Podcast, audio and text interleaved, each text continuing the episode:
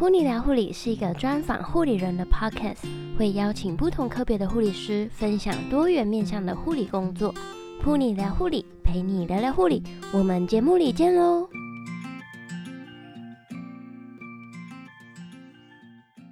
！Hello，欢迎你收听 Pony 聊护理第四十二集节目，我是主持人 Pony。在第三十九集、四十集的节目呢，Ravina 和我们分享加拿大与台湾的安宁疗护工作。今天我们再次邀请到 Ravina 来聊一聊成为加拿大 RN 的心路历程。其实要到国外当护理人员，真的是一件非常不容易的事情，也需要花很多的心力以及充满勇气。从提升英文能力、办理身份、转照经验、找工作、面试、加拿大文化以及薪资福利等等，Ravina 都在节目中不藏私的和我们分享，内容非常的精彩，时数呢也是屡创新高。经过 Instagram 的听众们投票，这次呢我们会分成上、中、下三集节目，每一集大概是三十到四十分钟。那大家可以趁着过年二二八年假来收听。如果呢想要看本集节目的房纲以及时间轴，欢迎在网址上面输入 punilife.com 斜线加拿大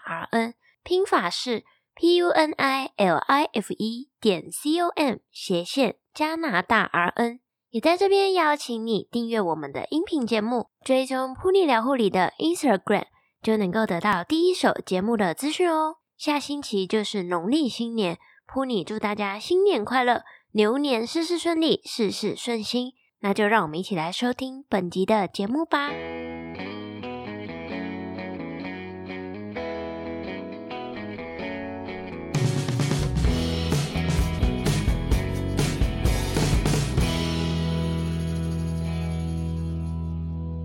Ravina 你好，欢迎你再次来到 Pony 聊护理的节目当中。那因为你上次跟我们分享了很精彩的，就是加拿大的安宁疗护以及台湾安宁疗护的工作分享。那今天呢，特别邀请到 Ravina 再来和大家分享一下加拿大护理师工作的分享。那我们来欢迎 Ravina。耶我自己自带掌声哦。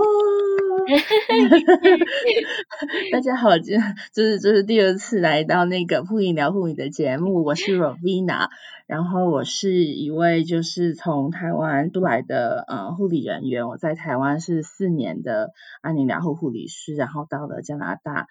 那现在走过了不同的阶段的呃安宁疗护，也在加拿大部分。那目前是安宁疗护中心的算是护理长这样子的工作。那因为上次没有访问到这一题，那想说这次来问一下 Ravina，你为什么会想要当护理人员呢？其实当护理人员是从小以来的梦想之一。那上一次有机会跟布尼聊过，说就是为什么护理人员这个事情有点吸引我。一方面是因为我爷爷的过去经验，就是我爷爷就是在我十几岁的时候那个事情。但其实我从小我就一直觉得，你知道小时候我是那个小学的时候最喜欢去的地方就是保健室。我就觉得那个老那个保健室的阿姨啊，超神奇，就是你知道，不管小朋友是干嘛哭哭咧咧的进到他保健室里面，然后或者是受伤或什么的，然后呢，经过一连串的疗程，你就会发现哦，小朋友就乖了，出去就好了，这样，我就觉得哎，好像做这件事情还蛮有趣的。但我后来也发现，就是说，哎，保健室阿姨还蛮凉的，然后然后就觉得，哎，也许以后做护理人员好像也不错。不过当然，就是一开始就是其实对于医学相关的东西。医护相关的东西其实就有兴趣，就小时候我就发现这件事情，然后看书的时候也会觉得对这件事情有兴趣。那当然加上后续，就是我祖父，就是我爷爷他的就是这个就医的经历，在上一集我分享过的一个故事，所以后来我就发现，其实做护理人员是我应该算是人生人生中的很重要的目标。那因为我那时候数学不太好，那高中的时候数学常常就是 考的分数很低，所以就觉得哎。有一个科别，就是你知道吗？不用念太多的数学，而且尤其你如果你要念医学系，我就觉得我好像没有这个能耐。然后我因为数学不好，就更不要提微积分什么的。然后我就发现，哎、嗯，护理系刚好他不用不用念那个微积分，就是再也、嗯、就是真的是天作之合的一个一个，你知道吗？一个职业，所以后来当然就念了护理系这样子。嗯，就是想要问一下，那你为什么之后会到加拿大呢？呃，其实这个故事也是有一点，嗯，有点有趣的事情。就是我，呃，小的不才，在我念大学的时候交了一个男朋友。那这个男朋友呢，就是呃加拿大籍的人，就是他是台湾人，其实然后也是加拿大籍。嗯、那也就是小的不才的老公，现在就现在的老 公这样。然后这个男友呢，基本上那时候呢，我知道就是说他之后就是呃毕业之后就要回到加拿大来，就是上班或者什么，嗯、就是有曾经有提。提过这个方向目标来念书啊，或者在这边就业。嗯、那到后来我结婚了以后，呃，中间当然波波折折啊就不讲。但是结婚以后，先生就觉得说，如果可以回到加拿大来发展，也许会这比在台湾发展好。因为那时候我在台湾工作差不多快四年了。嗯，那你知道台湾的工作环境，嗯、呃，比较血汗一点。然后台湾的，嗯，就是各各大工作医院的场那个场合的工作的环境，通常比较血汗，就来说就 overtime 啊，常常就是要超时上班啊。嗯、那我刚开始做护，就是在那个安宁疗护单位的时候，我我后来算过，其实我平均上班时数一天都要差不多十二到十四小时，就真的是很血汗。嗯你只有时间回家休息，然后隔天又要上班这样。然后周末当然你可能放该放假你还是放假了哈，但是整个薪水也是很很有限。然后那时候我的年薪就是不破六十诶，因为我在那个我在的那个单位基本上没有什么特殊加给。然后我的我也没什么年终，一年终可能一个月吧，所以其实真的薪水就是乏善可陈，我真的觉得也是蛮蛮可怜的，所以我后来当然就决定说，如果可以的话，然后我老公正好也想回加拿大，就是努力看看。那所以他先回来以后，然后就让我过来，当然也是求了半天啊，然后我就 就到加拿大来。那其实这个历程就跟很多人的状况是有点不太一样，我是有点半推半就，就是不是说非来不可。但很多人我知道他是有梦想，他觉得台湾环境不好，想要出来试试看。但是嗯呃很多人是有身份的问题，就是其实在国外工作啊，现在最重要的关键就是身份。因为不管你是去美国、加拿大，或者是澳洲，或者是英国，其实为什么你会很少听到人家说什么去英国？有些人他去英国去念书，可是他很难拿到英国的身份留下来。嗯。因为英国对移民政策它是相对的不开放，所以他其实待遇在很多你即使在那边念书或什么的，除非你真的嫁到一个就是你有你有办法走他的移民路线，那不然的话你很难留在英国。拿到身份，然后在那边继续生活跟工作，就他有对他这个相关移民的过程是相对严格的。那你可能觉得现在美国可能它相对的就比较开放，就是你常常会听到，哎，大家去美国当护士啊。可是你要想的是，第一个美国这么多州，好，美国美国很大，那很大的另外一个状况是它人口也非常多，所以它在医疗系统的需求上，它其实就跟其他国家比较不一样。那呃，加拿大也是类似，就是你知道，我们就是跟美国是邻居嘛，那我们就在美国的北边。那我们两个国家最大的差别，一个就是我们第一个是地广人稀，就我们其实没有像美国一样这么多州，可是我们的地也不小，跟他们比起来，那我们人口其实比人国美国少很多。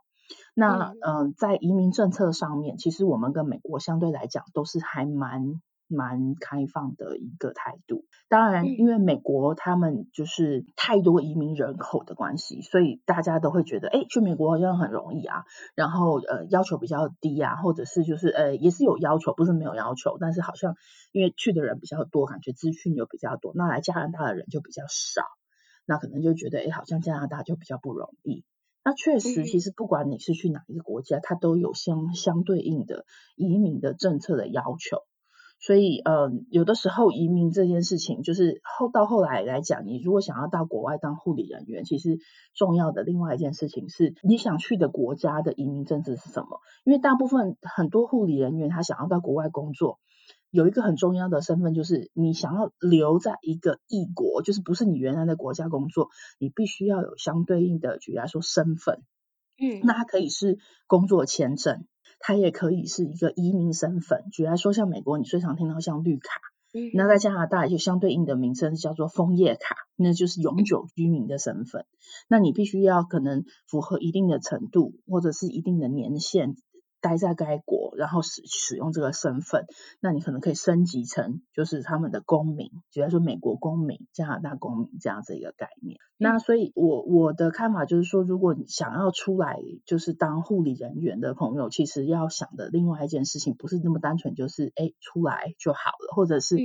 出来当护理人员，好像就就是我终极的梦想。其实要换个角度想，因为没有一个国家真的能够长期的去 hire 雇佣一个没有身份的人。嗯，所以也许很多人会说，哎，那我到美国去试试看，然后我只要拿工作签证就好。然后可能弄弄两三年，我就想回台湾了。其实这个人有有没有没有说很多，我不敢确定，因为毕竟我也很少听到人家去美国，然后后来不想留下来的。很多人都是很想留下来的，对不对？对。那那在留下来这件事情上面，其实他需要很多的准备跟规划。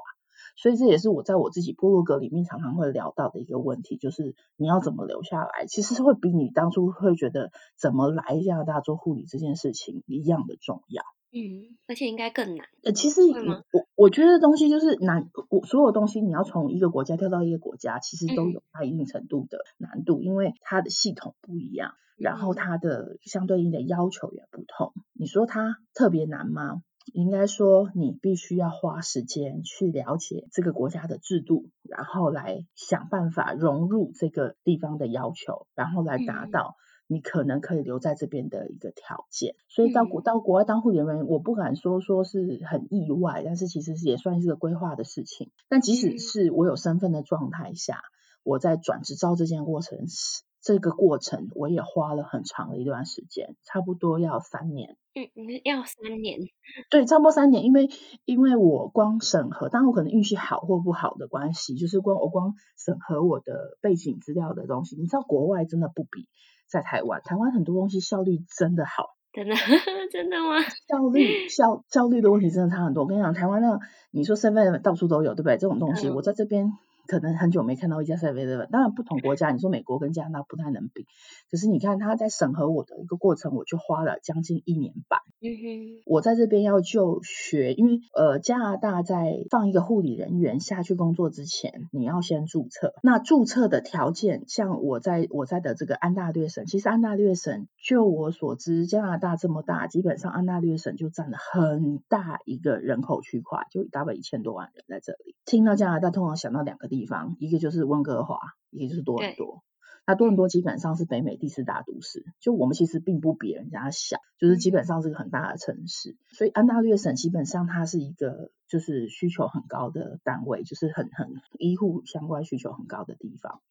那每家有一个很大的差别，我不知道，因很多人知道，但是也有很多人可能可以提醒一下大家，就是。美国不是公医制，美国是就是你必须举来说，你看个医生，你可能就倾家荡产，如果你没有医疗保险的状况。我大伯曾经就是带着小朋友就是看医生，我小侄子那个时候他就是呃因为气喘的关系，好，然后感冒了，然后气喘了。然后呢，送去看医生，送去看医生了以后呢，医生说，第一个医生说，哎，不行不行，这个可能要先去送去就是医院，就是可能要吸点氧气或什么的，然后就叫救护车，噜噜噜噜噜送到第一家医院，第一家医院送进去，他说，嗯，这个这个小朋友的我没有办法看，你可能要去第二家医院，又呜噜噜噜又送到第二家医院去。嗯。第二家医院收到他以后说：“哎呀，这个小朋友可能需要那个氧气治疗，那在那个病房里面住一天，然后住了那个 O2 tent，就是那种氧气帐，有没有？嗯。然后呢，又开了一些喷剂，住了一天回家。你知道他花了多少钱？十几万。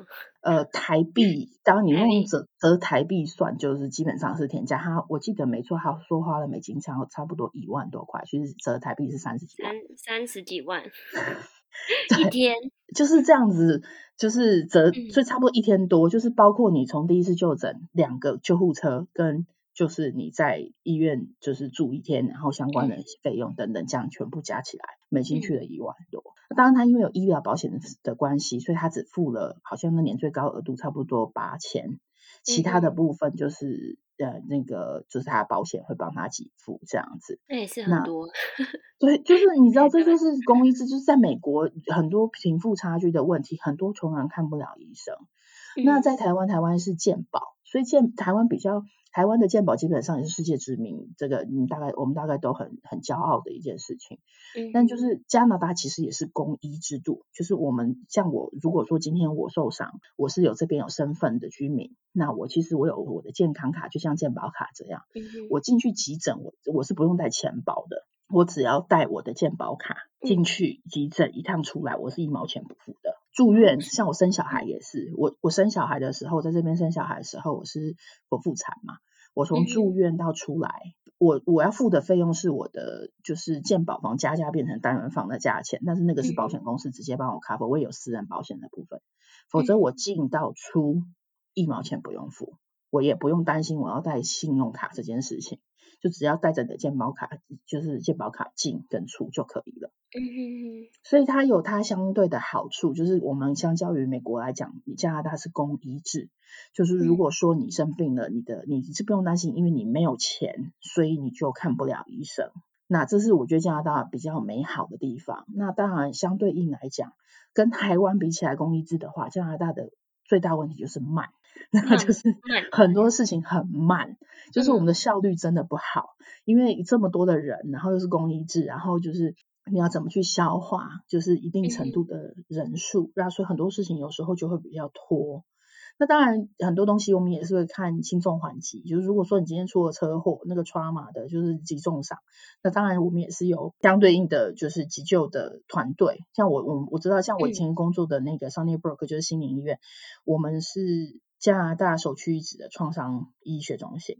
那我们的停机坪就有两个，那就是如果说你是那种大重伤的病人，你就是从别的从城市出来是可以用救护，就是救护直升机，叭叭叭叭叭叭从就是别的地方把他送过来的。那这个这个东西，据我所知的，如果是紧急状况，它也不太收费，但是如果说非紧急状况，你要搭这种救护飞机，那它就会要收一定程度的费用。嗯，对，再跳回来讲，就是说，呃，如果说是每家相对应的不同，就是说，那我们不用担心费用的问题。可是相对来讲，跟呃台湾比起来，我们的医疗相对应就没有这么方便跟普及。像我这边如果要看专科医生，我就必须要经过加医转诊。就一定要从家医科，就是我们平常通常是每一个家庭通常要有去找，就是你的新移民或者什么来，你通常会要去找谁是你的家庭医生。所以如果你之后有什么问题，家庭医生是你的第一个关卡，去转其他的科别。专科是不会直接看一般的病人。那像台湾就很方便啊，你如果说哎觉得哎皮肤有问题，就去看皮肤科。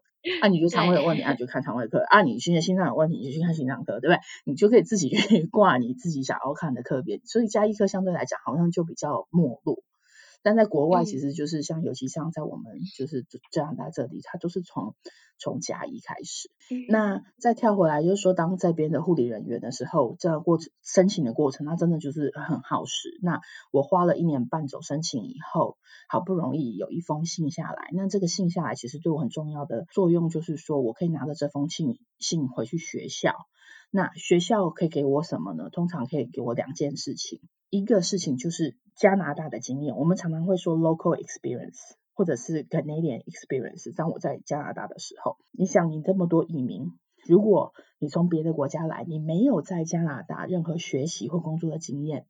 你不会知道说今天你到底能不能了解加拿大工作的系统长什么样子。嗯，你可以把台湾的习惯带过来，你可以把印度的习惯带过来，你可以把菲律宾的习惯带过来，把中国习惯带过来，但是这些东西是不是符合加拿大对于护理人的要求呢？那我相信很多人就没有办法去了解，就是说我 hire 你，我我我我来聘用你，然后你完全没有本地背景，我就敢这么光明正大的聘雇你，你知道吗？即使你有身份，我可能还是会了解说，哦，如果你即使在学校有诶去某个医院实习的经验，或是你有在什么单位就是做过学生实习，诶那我就至少觉得说，那你大概了解，而且你毕业了，对不对？你拿那个，所以我们讲 local experience 非常重要。那另外一件事情，就注册的时候，我在注册护理师的时候，我们有一个要求叫做 safe practice，就是你必须要安全职业。那怎么样证明你安全职业？就是你通过实习，然后你毕业。因为实习是一个有人监督你的状态，如果你做的不好，或者是你没有办法完成标准，基本上是毕不了业的。他需要这些临床实习的时数来证明你你有能力做 safe practice，所以他在我的工作要求上面，他会要求，举例来说，像我们这边的申请人，就是在三年之内，你必须要有呃一定程度的，就是一定时数的工作经验，也就是说，你离你上一份工作不能离超过三年的时间。嗯，所以我后来申请完，不是就去了一年半吗？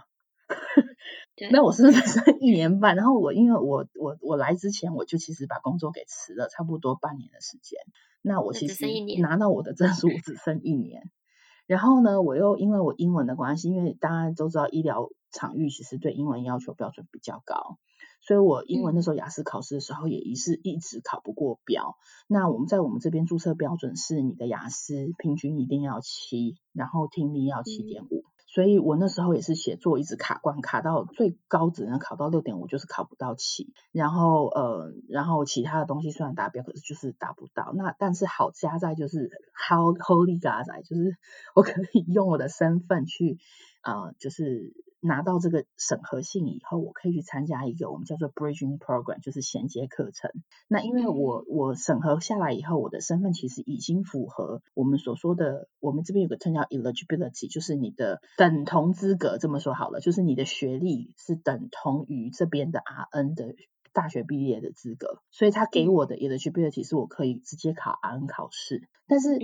考考试对我来说是不是大问题？因为台湾人很会考试，有时候就像补习班，你去考 N class 什么东西，你可以补习，可以干嘛干嘛准备的，考过就好 OK。但是你在职业之前，就是你注册之前，他要求你英文要达标，以及要求你什么东西要达什么什么，反正总共 total 七项东西在注册之前你要达成。嗯，所以你回学校的时候，那时候其实如果你把那个课程完成，加分的东西就是你把那个课程完成，他就认同你英文过关。因为你如果英文不过关，你也不毕毕不了业，你也拿不了这个课程的的结业证书嘛。所以我后来我就决定就是参加这个。Bridging Program，因为我只剩一年的时间要准备考试，我又要想要拿到实习经验，对不对？我又想要 local experience，然后我又觉得虽然它是一个投资，就是说我还是要花时间去念书，有些东西我已经念过，可是当这些东西全部转成英文的时候，对不对？然后它有不同的教导你的方式，所以我在一年半之后，就是我偷偷念的这个 program 差不多一年半，包括十一门课程，然后加上。两个实习，所以我在 total 大概花了三年的时间，我才正式拿到我的 RN license，就是注册的身份，开始可以找工作跟工作。嗯嗯，对。哇，这过程真的是还花蛮蛮久的时间。对，就是而且很多的，其实我们很多的朋友，就是之前我我碰过很多学生，他就或者是台湾的护理人员，他想出来，最常碰到的问题，其实当然也还是留下来的这件事情。那当然我我的状况不太一样，就是我一我一来，我其实就是有身份，因为我先生是加拿大籍。那我就是来了以后，我已经申请移亲移民，所以我其实是有永久居民，就是枫叶卡的身份，所以我不用担心身份的问题。那也当当然也因为这样，我可以参加所谓的 bridging program，就是衔接课程，然后是政府会协助，就是一部分的费用。所以其实我的那个课程全部上起来，其实 total 只花了我八千多块加币，就全部上完哦。差不多八千多块，那那个时候加币比台币差不多一比二十八到三十，嗯，所以呃大概两呃呃大概也是二十几万三十万这样子，嗯，可是相对来讲，如果你是国际学生，在这边想要念一个。护理相关的课程，一个学期应该就要去你一两万，一两万加币。对，所以就是这个是差别，就是根据你的状况，一年或者是一个学期，基本上差不多，你就要准备大概一两万加币是绝对跑不掉。那你更不要讲，你还有生活费哦，因为住宿费，加拿大这个大都市基本上住宿费也是非常可观，住宿费、生活费啊、嗯呃、交通费等等开销。所以其实如果真的要出来的，来我们加拿大的朋友，他其实确实要有一点。准备就是要有点家底，要存点钱。我那时候来的时候，其实真的，一开始来就会发现啊，在在加拿大花钱啊，速度就跟烧纸钱一样快。放下去哦就没有了，哦放下去哦就没有了，这样对，所以嗯，有很多东西，如果就是台湾的朋友，尤其医护人员想要出来的的状况下，其实要做不少准备，才会在这边过得比较舒服。但是你要说过得多自在，就是也大概不容易。所以就是说，出来其实是一条不归路诶、欸，我会觉得，就是你如果想要出来当护理人员、医护人员，他他要花的时间跟精力，还有就是呃经济上面的资源等等部分，其实是相当可观的。但是呢，相对来讲，我们的薪水也比较好。就是在跟在台湾比起来，我第一年开始工作的时候，在大医院，就是我们这边，就是刚刚我讲 Sunnybrook，它是我们这边相对于台湾，就像台大、北荣这样这样的存在，这样哈。嗯、那在这个这样的单位，我们有工会的状况下，我的经验在台湾经验有被认，所以我第一年进去，我的时薪就有三十七块左右。一个小时，所以我我年薪差不多就已经，因为我是 part time，就是我是兼职人员。我一一开始这边这边这系统跟台湾又不一样，在台湾你很少听到你可以做 part time 的，在通常进去是 full time，对不对？从早操到晚，血汗工厂嘛，你总不可能这样子。但是在加拿大，你要一开始当 full time 是非常困难，通常是从 part time 开始做，或者 casual 开始做，就是约约雇，就是有空才叫你进来，所以是不同的系统。那我的第一第一年进来，我的年薪就是时薪差不多就三十七一小时。那你知道我们这边基本工资基本上那个时候刚进来一个一最低工资是十块还是十一块而已一个小时，所以相对你如果是个 RN 是个护理人员，投资报酬率其实还蛮好的。大学毕业生的基本工资也差不多，就是如果你是完全没有经验的啊，你毕业出来，他也可以有三十块左右加币一个小时的价。你们的基本工资还比我们的基本工资高，高很高很多。所以我我其实那个时候我的年薪差不多，我算过，就是如果我用用全职的方式来算，我的我的年薪是在台湾的三倍。汇率的关系，现在汇率比较不好，就没有这么高。我现在汇率这样算起来，大概只有剩二到二点五。但是那个时候可以差不多二点五到三、嗯，就年薪我第一年就已经接近差不多。如果说用用 full time 的时数算，我第一年年薪差不多就一百八两百台币。嗯，对。那我在台湾那 时候一年还不到六十、嗯，你看那个那个差距，你有没有那种感觉？那个 差距真的是差很多的。嗯，对对对。那当然这是年薪的部分啊，但但是就是说，刚刚我们讲就是呃。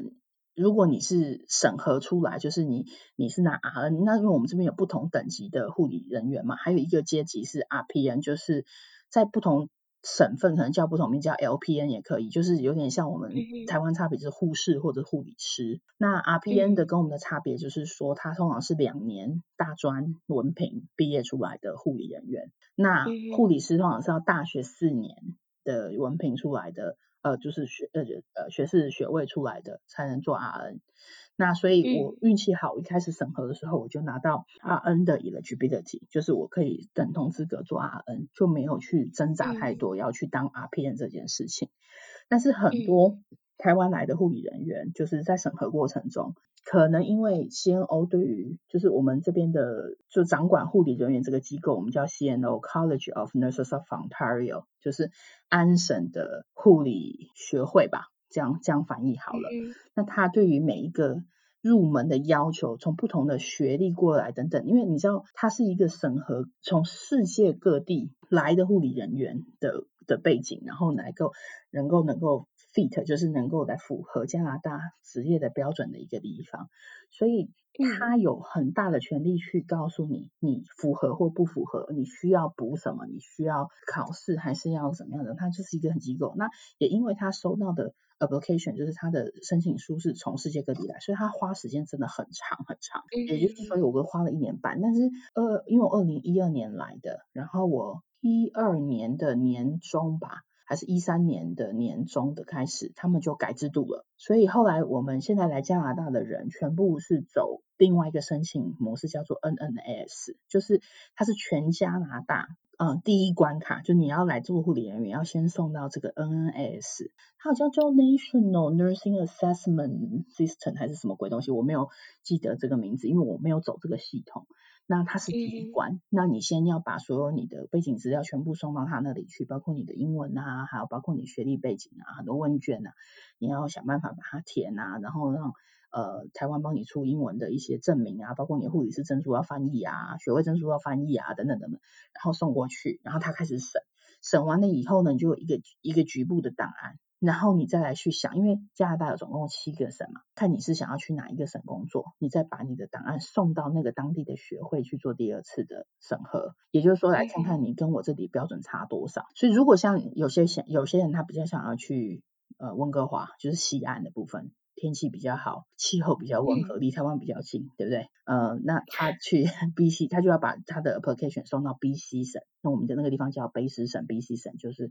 呃那个 British Columbia 那个省的名字。那如果你是要来像我多伦多这样的地方，那你就送到安大略省。那当然，如果你要去像 Calgary 或者是呃其他的城市，就是比较草原省的话，或者是比较冷的省，但是人比较少。然后成功率可能有时候比较高，但是就是你知道生活就不见得那么便利的状况，就是看你想去哪里，那你也可以试把你的 application 送到那些省，嗯、根据你再送到那个省，再根据你的审核的结果，还有你差的东西，如果你能符合他省的注册标准。那你才能说，OK，我今天注册成为 RN 了，那你才可以开始用 RN 的身份找工作。通常一个流程是这样子。那如果不符合 RN，可能只有到那个你刚刚说的，就是像 LPN 这个阶段，嗯、对，就是要再去补学历之类的吗？呃，他有几个方式去做的事情，就是其实因为我上上一集我曾经跟你提，就是加拿大其实对于这个第二专长或者是你想要走护理这件事情，其实不管你什么年纪，他都很支持。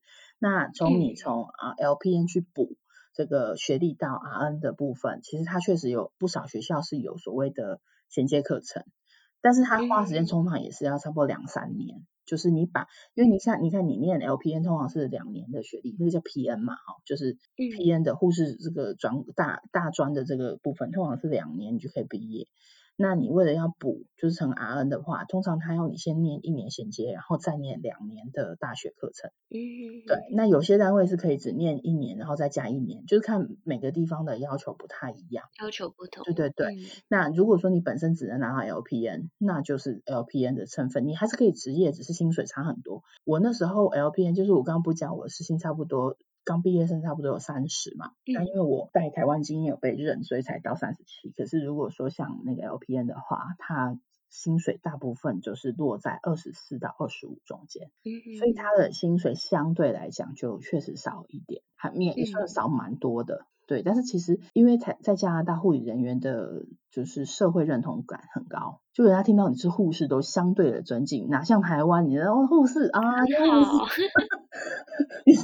真的，也很大，所以我其实我觉得，其实，在加拿大当护理人员真的是还一个还不错的出路。那再加上，因为我对安宁护一直很有很有热情嘛，那我就一直觉得我应该要回我这个相对应的这个领域去工作。所以我确实，我觉得我一直是还蛮受上天庇佑，然后走的路还蛮顺遂的这样子。嗯，一直做自己很喜欢做的事情，所以我从二零一五我就是那个 Bridging Program 毕业出来之后，其实我几乎是马上就找到工作。嗯，那因为加拿大它的就业的环境是这样子，它对于 hire 就是聘用一个人，他的条件跟台湾的条件又不太一样。他虽然知道你是新毕业生，但他期待你要有一定程度的职业水准，因为你已经注册了。那他期待就是说，你可能有一些东西你可能不熟，没有关系，可是你要有相对应的知识跟标准，所以基本上期待你就是一进去就能上手，不像台湾，你刚毕业以后，你进去第一年，你可能可以是小小菜鸟半只，小菜鸟一只，对不对？然后慢慢学长手把手带着你电你电到大，然后 可能两个月三个月，对不对？把你先电起来，然后再让你慢慢慢慢独立去工作，慢慢独立。我到 Sunnybrook 的第一份工作，那时候就已经进他安宁病房，因为我之前就是在安宁的经验，所以我那时候的 nurse manager 就是直接让我，就是我我是直接申请他的 PCU，就是 palliative care unit，所以他就 hire 我了。但那个过程也是可写可，就是一个可悲可气、可写可泪的故事。然后等一下我们有机会再分享。但是对，就是。呃，进去以后，我只有受到一个礼拜的讲古训练，就是 公购，就是你知道医院中央中央告诉你他有什么丰功伟业啊，他的什么 value 啊、mission 啊，哈，就是他的一些基本的关于员工的相关的要求啊等等的，他差不多一个礼拜的训练，加上三个 shadowing 的班，就是三个带着你做事的班，一个白，一个小，一个一个小夜，一个大夜。呃，嗯、我在上一部那时候是八小时班，所以总总共就是三个班，就各一个。嗯你就独立上线，就独立了。对，整个就是哇，